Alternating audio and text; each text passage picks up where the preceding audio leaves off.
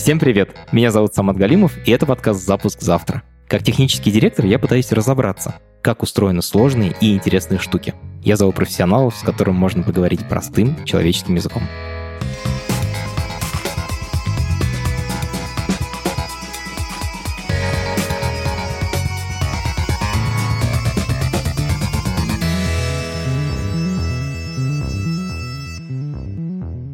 Циан — это сервис поиска жилья, который не нужно представлять. Если вы хоть раз в жизни арендовали квартиру, или сдавали, или покупали, или продавали, вы знаете, что это такое.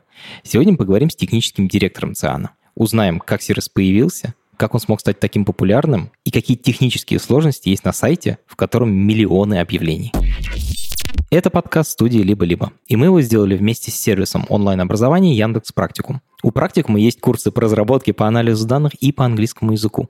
А еще в практикуме есть школа наставников. Это люди, которые проверяют выполнение заданий и помогают, если возникают какие-то трудности. Сейчас Яндекс Практикум снова ищет людей, которые будут помогать своим студентам. Если вы уже разбираетесь в программировании и хотите преподавать, наставничество – это отличный способ начать этим заниматься. Переходите по ссылке в школу наставников Яндекс Практикум. Привет, меня зовут Чеканов Алексей. Я технический директор компании ЦАН. Отвечаю за IT. Знаешь, я хочу масштаб дать, чтобы люди понимали, о каком сервисе идет речь. Можешь например, сказать, сколько сейчас объявлений есть на Циане? Объявлений где-то порядка двух с половиной миллионов. Это активная база. Столько у нас жилья продается, сдается, земельных участков, все вместе э, домов по всей России. Ну, понятно, там, наверное, соотношение это 60-40. 60 это Москва, а все остальное Россия 40 процентов от этого. Обалдеть. По одному объявлению на каждые 80 жителей России получается. Окей. А сколько людей ищут объявления или дают объявления? Тут можно какую-то статистику привести? Ну, наша ежемесячная аудитория, мало, это 20 миллионов людей. Всего в России, по-моему, вот, ну, что-то это между там 100-200 тысяч э, риэлторов или риэлторских агентств. Я вот тут сейчас э, могу немножко ошибаться. И, ну, я так думаю, где-то процентов 90 от этого количества у нас, э, оно так или иначе присутствует. Я сейчас просто представил себе масштаб 20 миллионов. Это каждый седьмой житель России. Окей, нормально, нормальная пользовательская база. Расскажи, как он появился. Появился он в 2001 году. Тогда Дмитрий Демин, это основатель, э, приехал в Москву. Он был риэлтором, ну и, как мы шутим, прочитал книжку по ПХП и решил выгрузить объявление из э, газеты, которая раньше все публиковалось, что-то типа из рук в руки, там, экстраэм и так далее. Выгрузить это в интернет и таким образом э, по аренде квартир собирать звонки, ну и дальше их как-то распределять и на этом зарабатывать. Это типа риэлтор сам запрограммировал сайт или он кому-то его заказал? Ну, сначала сам, но надо понимать, что это была, по сути, табличка. Не надо было много знать глубины языка, э, чтобы сверстать табличку и выгрузить в нее какие-то данные. Да, самое начало интернета. Да, типа да, еще да. можно... И такое могло прокатить. Он что, реально, что ли, руками это перебивал из газет? Ну, сначала, да. Вот на первых этапах. Потом э, когда появилась подача объявлений, появились фиды. Ну, то есть по мере подключения, становления популярным э, ресурсом, э, да, риэлторы стали выгружать туда уже напрямую свои фиды. Там сначала в Excel, потом э, в XML в каком-то более удобном формате, где там ну, какая-то валидация типов началась, еще что-то. Ну и, собственно говоря, бизнес пошел, дальше он начал развиваться, появились фильтры поиска, появились возможность подачи объявлений, объявлений. Он стал брать за это, собственно говоря, плату за размещение объявлений. Ну и вот в таком виде САН просуществовал где-то до 2013 года. Ну, в принципе, это стал де-факто в Москве и области. Были ли конкуренты? Слушай, ну на тот момент это вся конкуренция это была в печатке. Еще печатка сильна. Ну, где-то, наверное, в седьмом году, наверное, в восьмом году уже так это э, стал печатку поджимать, вот когда первый кризис начался. Уже и технологии подошли, и интернет у нас более массово появился. Все-таки 2001, по-моему, это еще большинство на дайлайпе было. Ну, надо понимать, что вот ну, у ЦАНа есть э, как несколько вех э, истории, да, это вот первое становление ЦАНа, когда там Дима с небольшой командой развивали этот сайт. Потом На рубеже там 13-14 года пришли инвесторы. На тот момент это было Media 3. Ну и, собственно говоря, вот вместе с инвесторами я появился в компании. На тот момент э, был поставлен задача стать таким федеральным э, ресурсом номер один. Это вот второй этап развития ЦИАНа. И до 2021 года, когда э, уже инвесторы решили, что пора выходить на IPO, и в конце, в ноябре 2021 мы вышли на IPO, вышли успешно. Была вообще последняя российская компания, которая это сделала. Ну и вот с тех пор идет какая-то новейшая история ЦИАНа. Вау! IPO — это первичное размещение акций, ну то есть вы публично торгуемая компания. Да, мы стали единорогом в тот момент. Значит, вы стоили больше миллиарда долларов. Да-да-да. Обалдеть. Ты сказал, что задача была поставлена сделать крупнейший федеральный сервис. У вас получилось ее решить? Ну, мы считаем, да. Мы сейчас лидеры э, в Москве, в Питере, в Новосибирске и в ряде других регионов. Ну и где-то там вторые, третьи игроки в других регионах. Мы там делим паритет с Авито. Мы сильны вот в таких э, крупных центрах. Авито сильно в других регионах. У тебя есть какая-то гипотеза, типа, почему Авито популярнее в маленьких этих, а вы в центре? Ну, потому что ЦАН сначала э, развивался, вот появился он в Москве. На тот момент Авито, как доска объявления, уже на 13-14 год, на этот момент уже были популярны по всей России, но у них отдельной как вот категории недвижимости не было, это был горизонтальный классифайт. Mm-hmm. И они тоже где-то в том моменте, там, 15-го, наверное, года, я точно не помню, уже все истории, может, и 14-го, начали тоже выделять э, вертикали. Автомобили, недвижимость, э, пошла реклама, ну и, соответственно, ну, у людей есть привычка. Раз они пользовались уже каким-то э, ресурсом, они продолжают им пользоваться. Получается, вы успели занять рынок на больших центрах, а они успели занять его в маленьких регионах. Тут успели занять тоже, знаешь, как мы... Э, экспансия была, как Москва, это был центр э, силы. В Питере мы, по-моему, в 16 или 17 году приобрели похожего игрока МЛС. Тоже крупный был игрок на тот момент. И в 2020 году мы приобрели N1. Это вот как раз сильный игрок был э, в Новосибирске, Омске, Челябинске. Офигеть! Прям такая корпоративная история. Типа поглощаем более маленьких конкурентов в регионах и таким образом туда выходим. Да, ну вот, а где мы на вторых, там на третьих местах, э, это вот, ну, это наш естественный, так сказать, рост э, за счет э, рекламы, за счет там SEO, органического трафика, покупного. Учитывая, что такой огромный объем, я подозреваю, есть огромная задача мониторинга качества, потому что это UGC-контент, это то, что люди сами приносят, и приносят люди очень странные вещи. Я прямо сейчас зашел на сайт и нашел 33 тысячи квартир для аренды в Москве. Сколько из этих 33 тысяч квартир реальные? Я думаю, большинство. Часть, может быть, их не актуальна. Наш внутренний, э, сами себя же проверяем. Есть индекс достоверности, где мы ну, делаем выборки, обзваниваем э, как тайные покупатели наших объявлений. И вот в Москве аренде он показывает где-то 87-90% достоверности объявлений. Ну, дальше 10%, что это? Где-то не успели снять объявление, да, но уже сдали аренду, то есть неактуальные какие-то истории. Риэлторы где-то не отвечают, ну, мы не дозвонились условно. Ну, сейчас эта проблема немножко ушла на второй план, потому что рынок э, подснизился, и риэлторы борются за каждый звонок, а раньше, ну, достаточно хорошо рынок был нагретый, ну, не всегда просто выходили даже на связь риэлторы. И, ну, понятно, есть какой-то процент, который мы стараемся время уменьшать и уменьшать. Это серый, переходящий в черную область. Ну, там дальше градация. Пытаются приукрасить объявление, там поставить его поближе к метро, например, чтобы как-то выделить его на, на общем фоне. А, вы прям звоните и спрашиваете, типа, а сколько он реально от метро идти? И они говорят, ну, на самом деле полтора километра. Или сколько там, 10. Там все вот, 2,5 миллиона объявлений ты не обзвонишь, поэтому у нас там есть инструменты, которые выявляют все эти виды нарушений. Просто дико интересно, как можно понять, что человек, типа, обманул, например, с расстоянием до метро. Как можно это определить программу? Ну, с метро там адрес, да, ну, указывает адрес. Мы смотрим это... Типа строите маршрут? Да, мы строим маршруты, автоматически строим.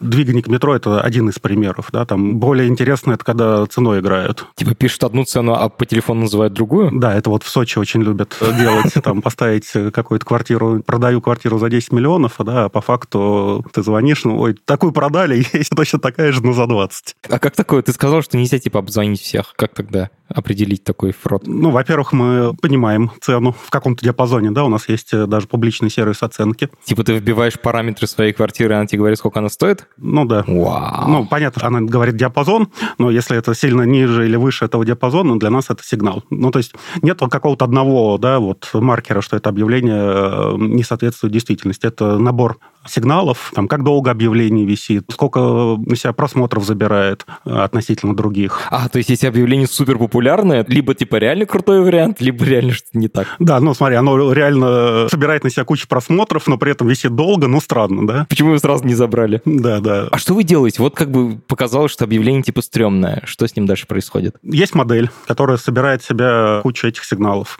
Там много сигналов фотографий идет. Если это фейковое объявление, где-то фотографии нужно взять. Соответственно, мы смотрим в разных источниках, не засветилась ли эта фотография э, до этого объявления. То есть вы пылесосите весь интернет на предмет фоток жилья, и если что-то уже типа засветилось в интернете, то все. То, то такое даже не дадут разместить. Весь не весь, но пылесосим.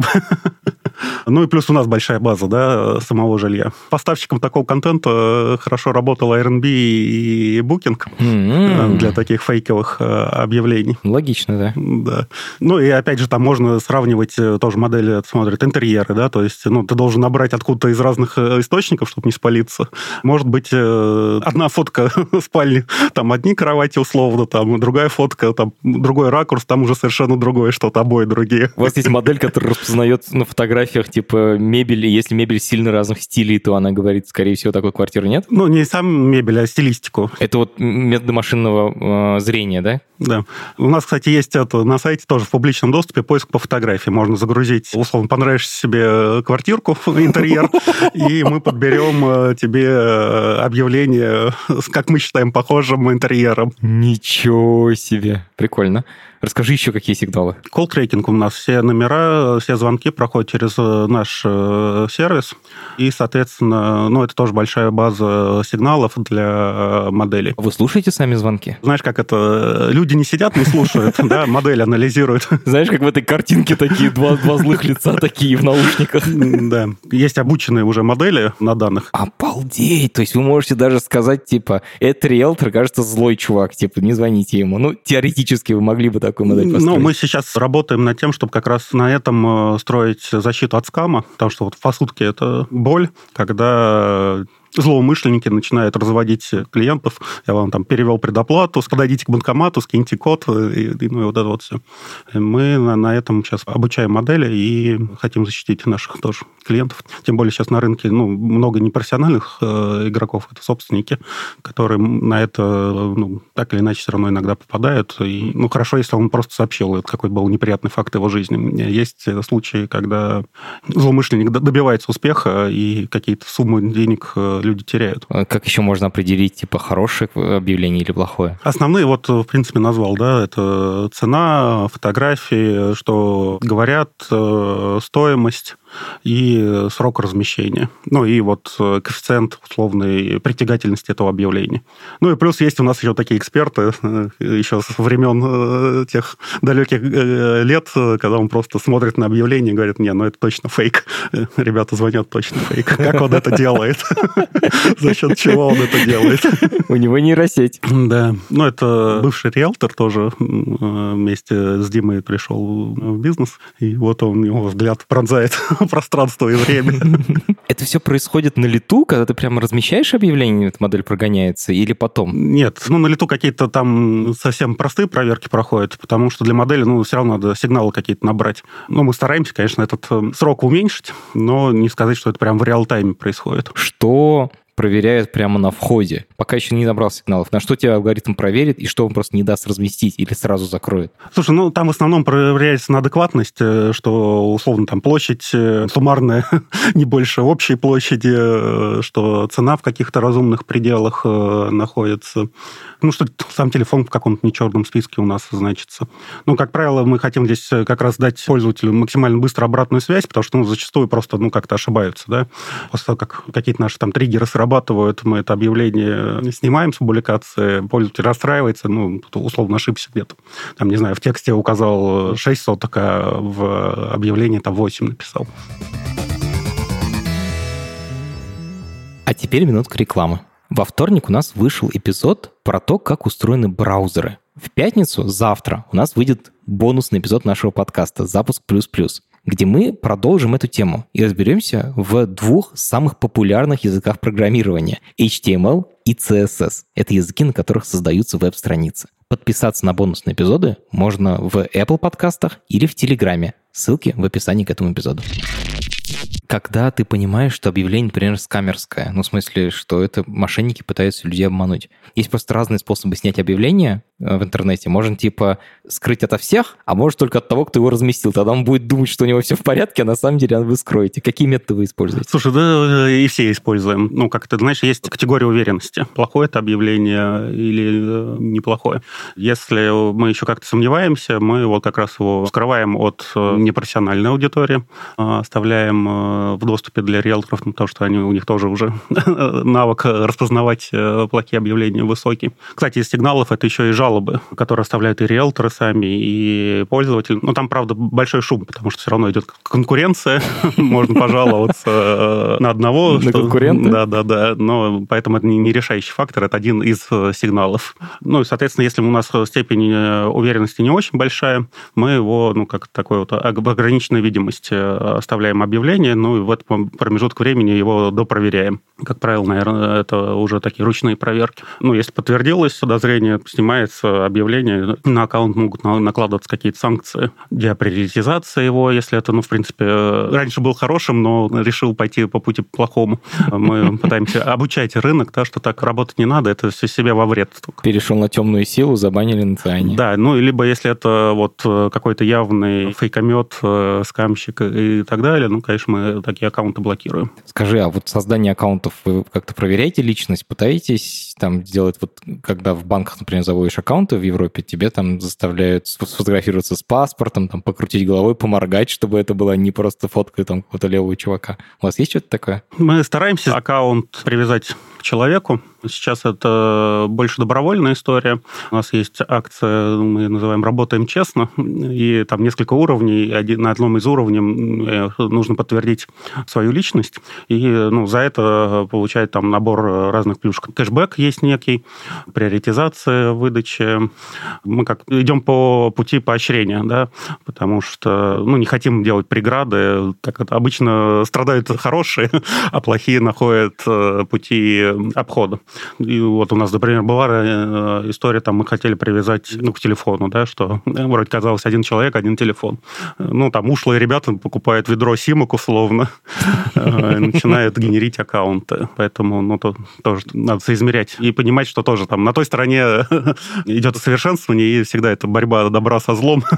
Сколько мы делаем преград и барьеров обычным пользователям, и, ну, какой от этого выхлоп, какая цена и какая от этого польза. Слушай, а можешь привести пару примеров, какие схемы используют мошенники? Понятно, что не хочется советовать аудитории, типа, как надо обманывать, но все-таки интересно на примере увидеть, как оно работает. Ну, как я говорил, да, там есть несколько градаций вот серого. Это, ну, просто оставляет какое-то объявление э, висеть, а оно уже не актуально. Для того, чтобы собрать какие-то дополнительные звонки или лиды, да. Вот. Ну, это не прям такое э, зверское нарушение. Мы, ну, если выявляем, э, что это объявление не актуальное, ну, там сами зачастую снимаем. Отдельно тоже более, это когда вот объект под авансом, и мы там долго спорили с сообществом, нужно снимать эти объявления, не нужно снимать э, объявления. Потому что риэлторы говорят, ну, типа, аванс это еще не сделка, и может сорваться.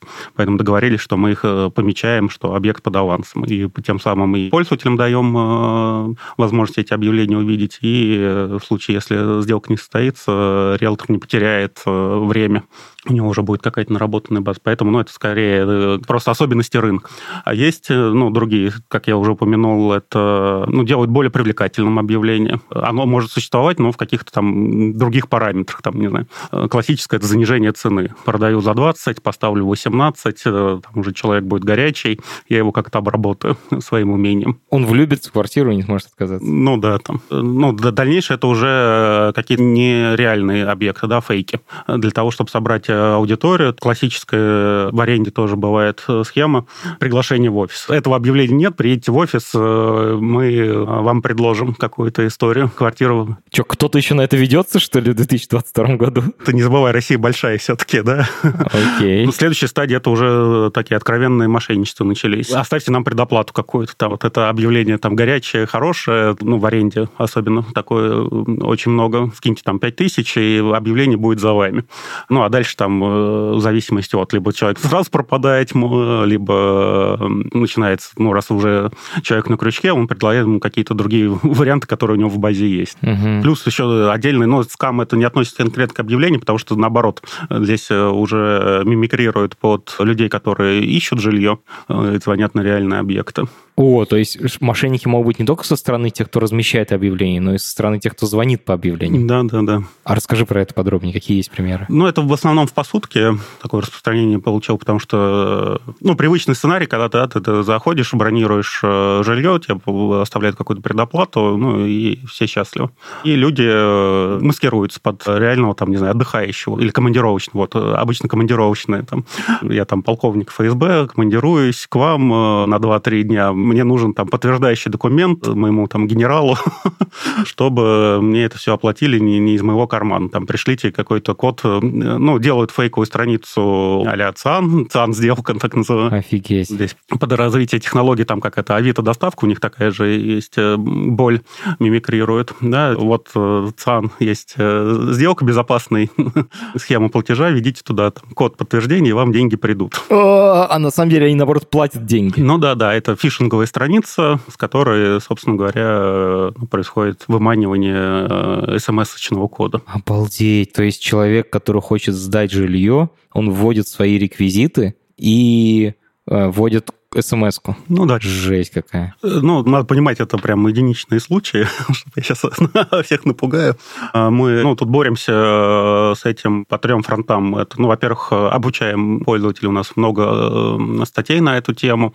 Когда человек, мы видим, это новый, ну, первый раз размещает объявление, мы обязательно в интерфейсе это подсвечивается, ссылки на эти статьи. Второе, как я уже говорил, да, мы звонки слушаем, пытаемся эти схемы выявлять и блокировать своевременно. Но часто бывает, что ну, люди контактят сначала по телефону, а дальше уходят э, ну, в какой-нибудь WhatsApp, э, там, не знаю, в Telegram и так далее. И, и, ну, это уже за нашим э, пределом возможностей. Соответственно, там происходит дальнейшее раскручивание клиента.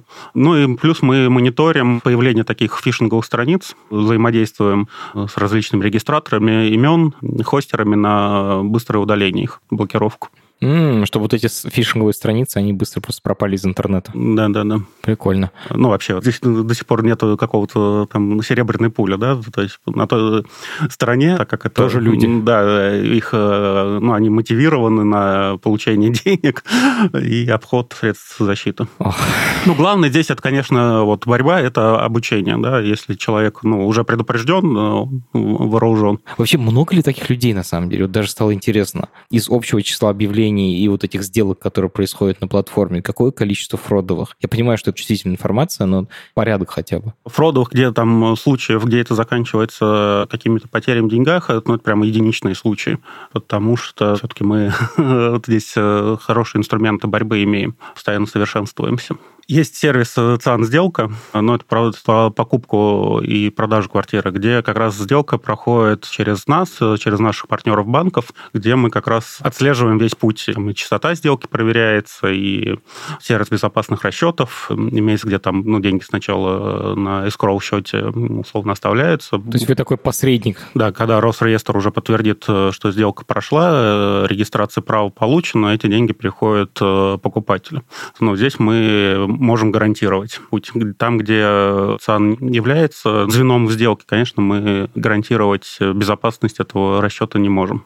Леш, я тут понял, что вот вы построили много всяких алгоритмов, напрограммировали кучу всего. Во-первых, интересно, сколько программистов в этом участвует, а во-вторых, при деле все равно в конечном счете проблему решает человек, какая-то техподдержка. Интересно, сколько таких людей, сидят ли они по всей России, или это какой-то один колл-центр в каком-то часовом поясе. Короче, вот про это интересно. Ну, можно начать прямо сначала, типа, сколько людей программируют эти средства защиты? Есть ли для этого отдельный отдел? Да, у нас э, это отдельное направление модерации качества. Сейчас порядка, наверное, 10-12 там разработчиков. Разработчики, дата-сайентисты. Есть отдельно, да, вот это то, что ручные проверки, прозвоны. Это модератором мы их называем. Их где-то порядка 100 человек. Понятно, они все разбросаны по земному шару. Мы также еще взаимодействуем с Яндекс Толокой, кстати, какие-то массовые операции, где надо дешевые сделать. Слушай, надо пояснить, Яндекс Толока — это платформа, через которую можешь заказать действия какие-то, типа, например, там, не знаю, приведи пример какой-нибудь хороший. Ну, какие-то разметки, да, могут быть. Вот. Определите, является ли на фотографии бабушкина квартира или нет. Да, вот, кстати, мы когда тоже делали похожий фильтр по качеству ремонта, да, отправляли на разметку фотографии, ну, там несколько категорий разметить, э, к какой категории эта фотография относится. Понятно, там э, ну, есть свои особенности, потому что там тоже работают люди, есть человеческий фактор, который просто человек пришел покликать и заработать денег э, без включения мозга, или там какого-то скрипта простейшего написал. Поэтому там есть история кросс-проверок и так далее для очищения этих сигналов. Ну и вообще история вот этих кросс-проверок, это и у нас, потому что модераторы могут ошибаться. И здесь ну, цена ошибки тоже, когда мы ну, блокируем э, или снимаем объявление какое-то ошибочно, и для нас это больно, и для клиента больно. Поэтому мы следим э, за работой модераторов. Э, есть специальные тоже алгоритмы, которые проверяют, насколько хорошо человек работает, ну, насколько верно он дает ответы. Специальные и кросс-проверки, и какие-то талонные объявления, талонные задания, не только там на объявлениях строятся. А, то есть ты можешь не только реальные проверки, но еще можешь проверять проверяющих, типа даешь им вопрос, на который ты знаешь заранее ответ, и смотришь, правильно он ответит или нет. Ну да, да. Прикольно. Да, это, конечно, дико сложная задача, потому что тебе, с одной стороны, нужно на этих людей полагаться и с помощью них модерировать контент, а с другой стороны, тебе нужно этих самих людей проверять. Да, да, ну вот это известная да, фраза «Кто будет сторожить сторожей?». Но опять же, это нет вот здесь тоже одной серебряной пули, это тоже набор э, сигналов, да, потому что, ну, бывают какие-то э, пограничные зоны, да, там, ну, нельзя однозначно ставить э, да или нет. Человек один сказал, ну, больше склонился к одному ответу, другой к другому. Но вины в них в этом нету. То есть не было попытки фрода со стороны модерации. Поэтому тут тоже мы аккуратно к этому подходим. Окей. Мы с тобой обсуждали, как защитить ЦИАН от плохих объявлений но вот вы уже собрали огромную базу хороших объявлений. Пытаются ли их другие люди стырить и на этом что-нибудь построить. В интернете называется скрэпинг, когда программно выкачивают вашу базу и, например, делают там клон какой-нибудь сайт. Это распространено сейчас на этом рынке? Слушай, ну, парсит. Мы ну, не то, что сказать, что прям предметно с этим боремся. Боремся в плане того, когда это сдевает нашу инфраструктуру и как-то снижает SLA. Там ну, какие-то безумные товарищи приходят, не знаю, тысяча запросов уже, это как больше похоже на DDoS, а не на парсинг. Соответственно, мы блокируем. Ну, такой бизнес-модели, типа, выкачал все объявления сцены и их как-то монетизировал, такой бизнес-модели нет? Ну, есть, например, в Homebro, по-моему, называется чат-бот в Телеграме, который находит под параметры э, жилье. Мне наши редакторы, которые живут в Москве, говорили, что это очень хороший бот, типа, реально сильно помогает. Расскажи, как ты к нему относишься. Да, ну там тоже частично данные берет ЦИАН. Есть какие-то люди, там, не знаю, делают аналитику, что-то еще. Но вот э, взять просто ЦИАН, спарсить и рядышком поставить второй ЦИАН, ну, не получится, да, потому что это, ЦИАН – это не только база объявлений, да, это в первую очередь аудитория, которая приходит, да, это marketplace, э, есть аудитория, которая приходит искать, есть аудитория, которая продает или там сдает. И вот мы их, эти две аудитории объединяем. Если просто где-то рядом расположить, ну, этого не произойдет. Это ты должен там потратить все равно так иначе на раскрутку всего этого дела. И каждый год, условно, появляется очередной убийца ЦАНа, который вот я сейчас делаю суперсервис, и они потом пропадают. Понятно. Много таких уже видели, да? Про ботов, то есть вы не пытаетесь заблокировать таких ботов, например, которые пользуются вашими данными? Ну вот сейчас конкретные задачи вот заблокировать всех ботов нет. Мы больше смотрим со стороны это инфраструктура. Типа не мешают ли они вам жить просто? Да, это же всегда вот эта вот э, проблема, там какие-нибудь капчи начинается, и чем ты сильнее закручиваешь э, гайки, тем они чаще высовываются. Ну и сейчас есть пользователи, которые попадают на это, да, хотя они обычные пользователи. Потому что до этого своего айпишника там публичного кто-то там агрессивно парсил нас там пять минут назад, допустим, или это публичный айпишник, который раздался нескольким людям, а, особенно это с мобильными операторами такая история очень э, часто бывает. И если, опять же, человек там высоко мотивирован э, на то, чтобы получить э, доход, ну, там, то он все равно найдет способ отпарсить. Наша задача, ну, сделать этот процесс более дорогим, с одной стороны, чтобы, ну, отсеять уже совсем школоту. ну, и с другой стороны, чтобы нам это не было больно с точки зрения инфраструктуры. И третья сторона – это что страдания обычных пользователей. Такой треугольник получается. В каждый момент времени мы там ищем э, этот компромисс. Про продажу хочу тебя спросить, потому что я посмотрел, и вот в Москве количество объявлений о продаже гораздо больше, чем количество объявлений об аренде. Там 115 тысяч объявлений о продаже. Вообще продажа чем-то отличается от аренды технически и продуктово? И тут и там просто объявление? Ну, если сделать э, с точки зрения продукта говорить, да, ну, сам процесс подхода к продаже, он более длительный. Я имею в виду человек, который покупает. Он, э, как правило, это делает несколько подходов, и не один. Соответственно, в продукте есть э, сервис подборки. Но это некий избранный, да, который ты этим избранным можешь делиться с другим человеком, ну, то есть шарить это избранное. Очень интересно. Ну, есть различные наши сервисы, там, рекомендательные, ну, похожие квартиры, которые Э, показывает пользователю, но, может быть, чуть э, за рамками его более точного поиска, да, ну, потому что человек может... Вот, у меня есть желание, там, не знаю, жить обязательно вот в этом районе, ну, и это у нас достаточно большое количество фильтров, которые позволяют вот сильно сузить поиск. Но если ты не сильно погружался сначала в эту тематику, ты можешь э, так засузить эти критерии, что в худшем случае ни одного объявления не будет, а в лучшем их всего несколько. А зачастую, ну... Ты готов подступиться немножечко здесь, немножечко там, и все равно будет хорошо. Да. Ну, условно, там вот даже с тем же ремонтом, да, там ты можешь условно, это будет какие-то такие выборы. Ты либо ищешь э, квартиру с хорошим ремонтом, но она будет стоить чуть дороже, может быть, не чуть, может, существенно дороже, да, либо ты все равно будешь переделывать э, там ремонт под себя, и там на эту сумму ремонта ты можешь снизить критерии своего покупки. Понизить максимальную цену и таким образом просто сэкономить денег. Да, да. Но в фильтрах ты там э, как-то сильно себя ограничил. Ну, человек просто про это может даже и не думать, что вот такие есть э, варианты. И вот мы, раздвигая чуть-чуть эти фильтры, ища э, похожие объявления с точки зрения там, других пользователей, с точки зрения самого объявления, ну, то есть там item-item э, или user-item, да, связки. Расширяем этот круг, как я говорил.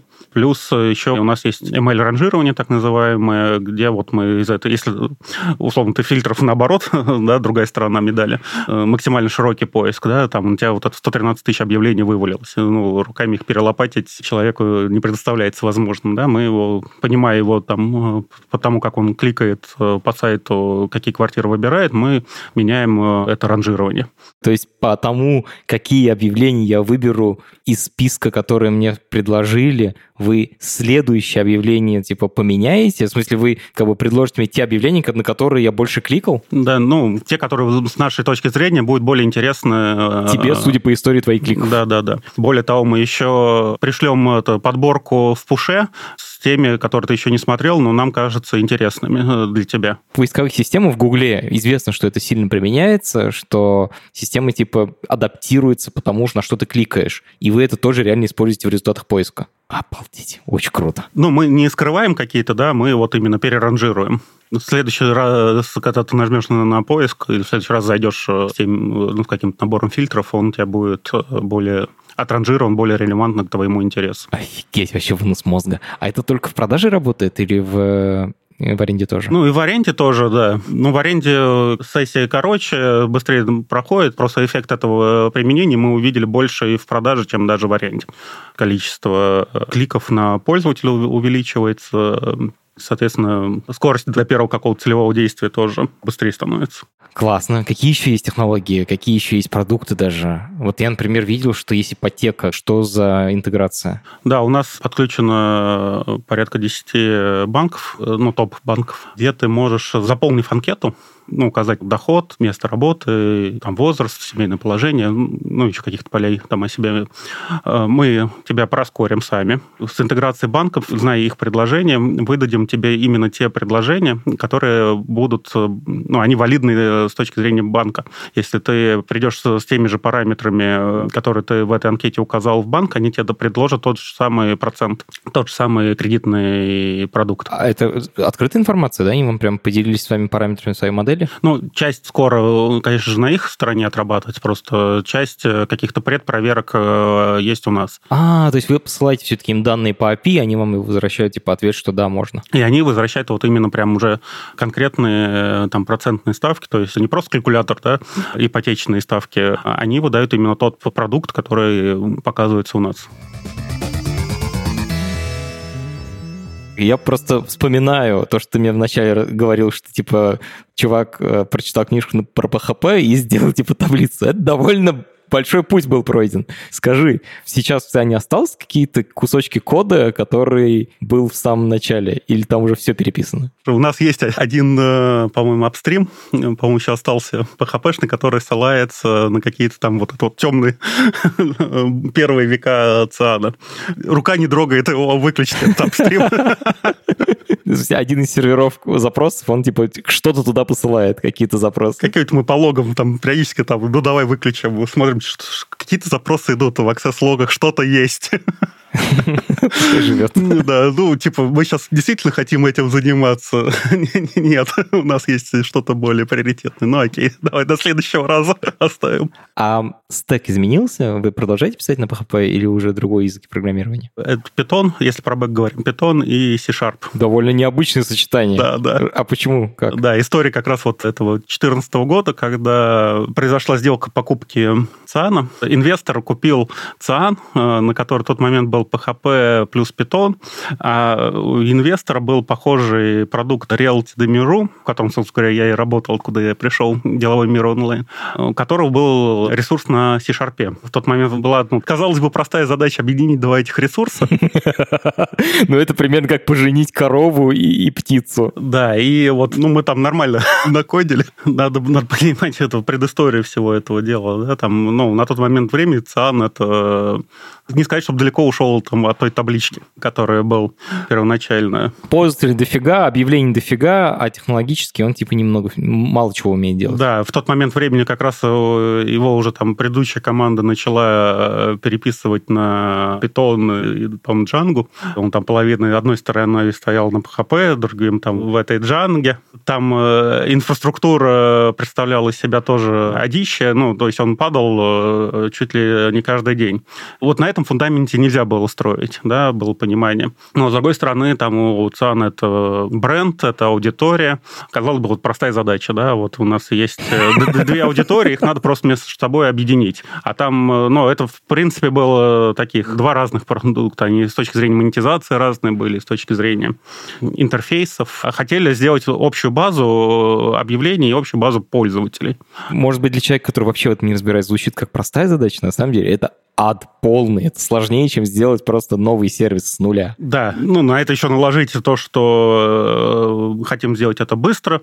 С одной стороны, есть э, там команда, которая пришла вместе вот с ресурсом Realty Demir и C-Sharp, которая уже готова что-то делать. С другой стороны, в команде ЦАНа, там, по-моему, на тот момент было там два разработчика, их надо как-то быстро масштабировать, чтобы они тоже могли что-то, ну, те, те враждебные косяки Господи. вырабатывать. Ну вот это был такой набор э, не самых лучших компромиссов, хороший был для меня опыт, как не надо строить проекты. Звучит как вообще как идеальный шторм просто, типа все в одной точке сошлось. Там и интеграция, у нас уже не оставалось времени, там, например, сделать сервис очередей, была гипотеза, что мы сможем там писать э, в две базы э, быстро и интеграционно. В какой-то момент выяснилось, что транзакции отваливаются. Ну, то Господи. есть там много было костылей э, наверчено, когда мы таки зарелизили это объединение, поломав кучу сценариев пользователя. Где-то мы еще два месяца не вылазили из офиса, нон-стопом э, программировали, э, чтобы исправить все косяки э,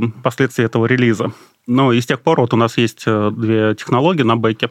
Ну, в принципе, мы с ними научились жить. Ну, какие-то части просто пишутся на C-Sharp, а какие-то части на питоне. Очень прикольно. Там, например, поиск у нас это целиком на это питон, да. Например, биллинг, э, он на C-Sharp. Но сейчас это рудименты. У нас микросервисы, все автоматом выезжает.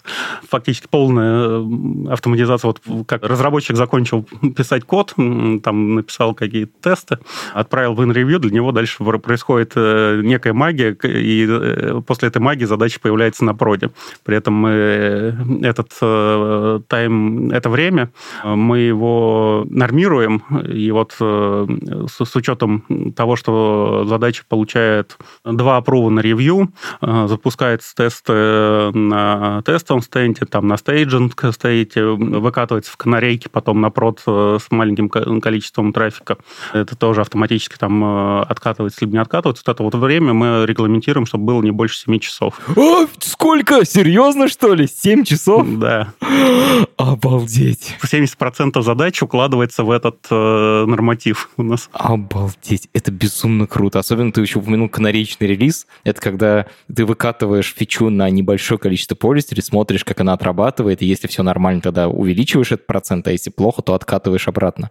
И все это за 7 часов. К тому же это вот ну, какой технологический разрыв между тем, чтобы тогда дофигачили в угаре, и с тем, что есть сейчас. Душа радует, что кто-то таким занимается и типа делает это хорошо. А вот эта система доезда, это называется CI-CD, Continuous Integration, Continuous Deployment, когда у тебя автоматически код приезжает. И вот если у тебя хорошая инженерная культура, то это есть. Если нету, то это плохой сигнал, звоночек для бизнеса, имейте в виду.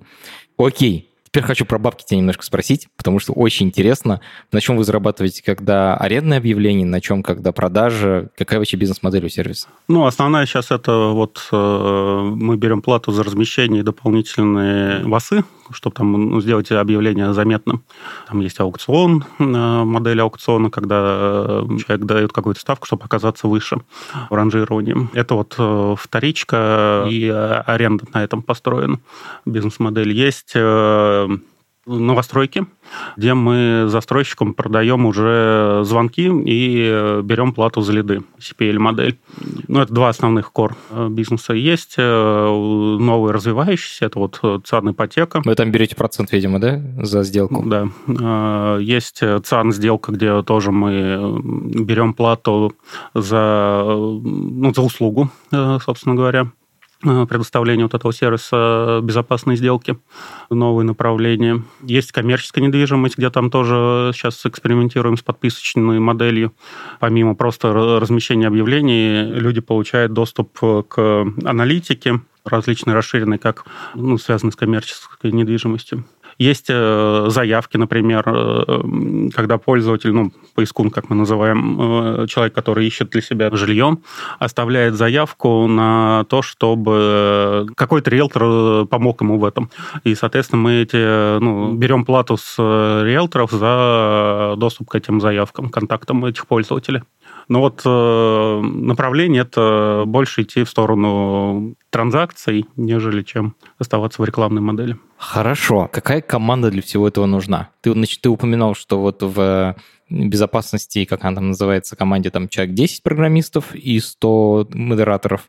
Какая остальная техническая команда? Ну, вообще IT это у нас где-то порядка 280 человек сейчас. Это включает модераторов или нет? Это именно технари? Да, это разработчики, дата-сайентисты, дата-инженеры. Ну, сюда я включаю еще команды такие платформенные, там и команда CI-CD, которая обеспечивает э, весь этот процесс релизов, команда SRE, ребят, которые отвечают за то, что инфраструктура и продакшн вообще, в принципе, работает. И не падает. И не падает, да.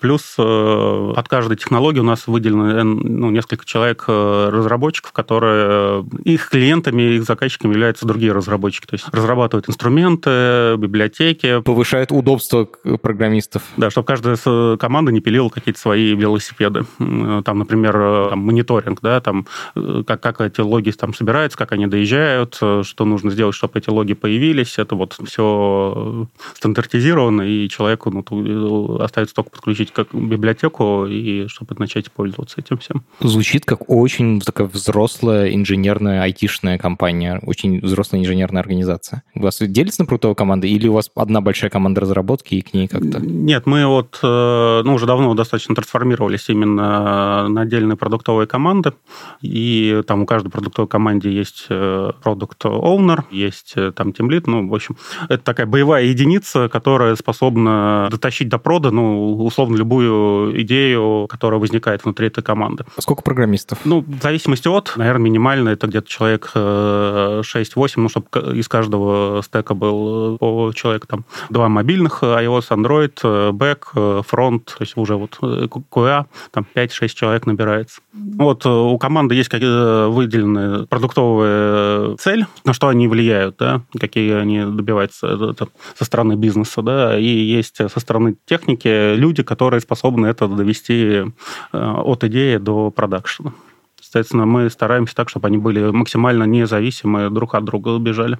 От этого у нас и микросервисы появились, и процессы так и автоматического тестирования, тут, ну, вот, чтобы все команды могли бежать не без оглядки друг на дружку, не блочить друг на друга. Сколько у вас продуктов на 280 да, технарей? То есть людей, которые придумывают, что делать? Ну, всего у нас команд э, порядка 30-40. Ну, соответственно, э, у каждого команды есть продукт. У нас есть направления, как мы их называем, э, они отвечают за большой кусок ну, ЦА сайта. Например, ну, есть аудитория, да, это вот э, направление аудитории, это мы с тобой там условно, люди, которые вот заходят э, искать. Они отвечают за вот это направление, отвечают за их experience, за их показатели. Да. Есть направление рынок вторичной недвижимости. Да, соответственно, в нем там есть и собственники, есть риэлторы, как аудитория, ну, за что они отвечают, да, вот за, за этих людей. Есть э, направление застройщики, соответственно, это вот э, все, что касается новостроек и счастья застройщиков. Есть э, коммерческое, но есть там отдельно еще загородка, там цена ипотека, ну, ряд более мелких.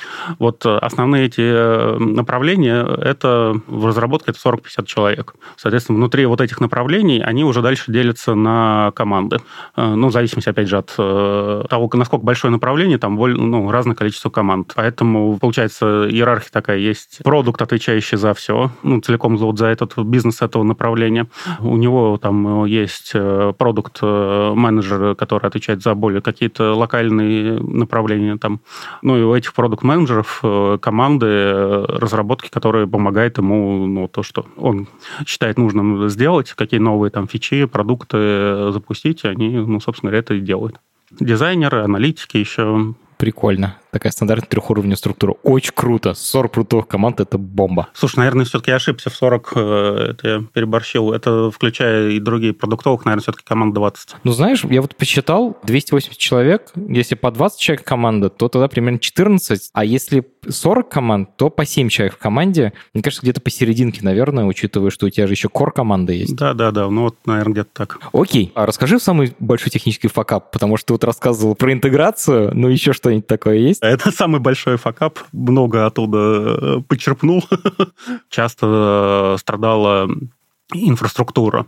Не до конца она была отлита в камне. Вот мы только э, недавно, там, в 2019 году пришли к тому, что у нас уже инфраструктура как код, там есть тоже свои тесты, все это выкатывается по определенному флоу, а раньше э, зачастую там человек э, заходил на сервер и что-то пытался править руками. Ну, и, соответственно, могли быть разные конфигурации и так далее. Ну, и такой из интересных факапов, это когда мы, например, сами себя могли забанить. В смысле, когда один сервис не мог достучаться до другого, потому что он думал, что он его дедосит? Ну, например, да. Вот. И это еще требует большого времени расследования, где что произошло, неочевидная история. Или там из интересного про DDoS самих себя. Вот э, был кейс для повышения стабильности э, коннекта в апках э, ребята сделали ретраи. А, господи. А у нас, например, на бэке какой-то есть вдруг затуп. И в этот момент времени получается, ну, как это, кольцо с положительной обратной связью. Чем больше мы затупливаем, тем больше к нам запросов с мобилок прилетает, тем больше мы еще больше начинаем тупить. И вот, ну, такие кейсы были в нашей истории, например. И причем ты это уже выкатил в App Store, типа ты не можешь это быстро откатить, что вообще делать? Да, но мы э, там экстренно вводили лимит рек, э, чтобы ну, как-то из-под этого DDoS э, самим выйти. Ну, то есть там, да, хотя бы часть клиентов, ну, пользовательских запросов начать э, обслуживать. Причем я один в один слышал ровно такую же историю про ретрай в мобилках, типа, как люди узнают, что такое exponential backoff, после того, как себя сами кладут. Ну, да. Вот с каждым такой историей это, ну, появляется новый опыт, да, shit happens. И ну, задача не найти какого-то там виновную и повесить на него всех собак, а задача после этого ну, разобраться в причинах, почему это произошло, как это системно починить, чтобы э, второй раз э, не произошло ну, у нас выстроена такая э, система постмортемов после каких-то критичных для нас инцидентов. Команда собирается, анализирует, придумывает, разрабатывает какие-то системные решения. Ну, дальше в зависимости от степени э, там, критичности и вероятности повторения, ну, эти задачи э, ранжируются. Либо мы их там сразу берем, делаем, либо они там ну, где-то в какие-то планы команды добавляются. Слушай, моя душа просто расцветает. Мне хочется тебя расцеловать как бы и постмортем, и очень круто круто, э, реально такой маленький Google, мне кажется, технологический. Скажи, а вот, вот типа все это сделали, и продуктово захватили рынок. Есть вообще куда развиваться? Да, во-первых, это новые продукты, потому что все равно так или иначе ну, весь мир идет в ту сторону. Есть, э, где мы не лидеры, есть конкуренты, да, которые не дают нам э, спать спокойно даже там, где мы лидеры. И у них такая же задача там, у того же Авито стать там, номер один в Москве, а наша задача там отстоять свои позиции, например. Поэтому ну, всегда есть э, что-то новое, что нужно как на что-то реагировать. Там, опять же, есть внешние э, вызовы, там, например, э, ну, там, 20 год, да, пандемии, когда все ушли в локдаун, там, у риэлторов, условно, сделки практически прекратились, и надо было как-то на это тоже реагировать. Там, ну, сейчас отдельная история. Мы растем все равно и ну, видим новые для себя вещи, Э, что нужно еще делать. Мой финальный вопрос, он обычно такой, типа, что про это больше узнать, но странно как бы задавать, типа, как узнать больше про риэлторский рынок. Интересно другое. Ты рассказал очень крутую инженерную организацию, и мне кажется, это хорошее место для того, чтобы построить карьеру ну, во всяком случае, научиться посмотреть, как должно быть, чтобы потом как бы не считать, что там страдания программистов – это нормально. Как попасть к вам на работу? У нас открыта вакансия. Есть э, два этапа э, собеседования. Один э, ну, технический, где мы определяем уровень технической подготовки, и второй финальный, где мы, ну, так будем называть, разговариваем за жизнь, что человеку интересно, рассказываем, какие задачи есть у нас, какие команды, для того, чтобы ну, понять, насколько мы друг к другу подходим, насколько долго этот матчинг э, будет.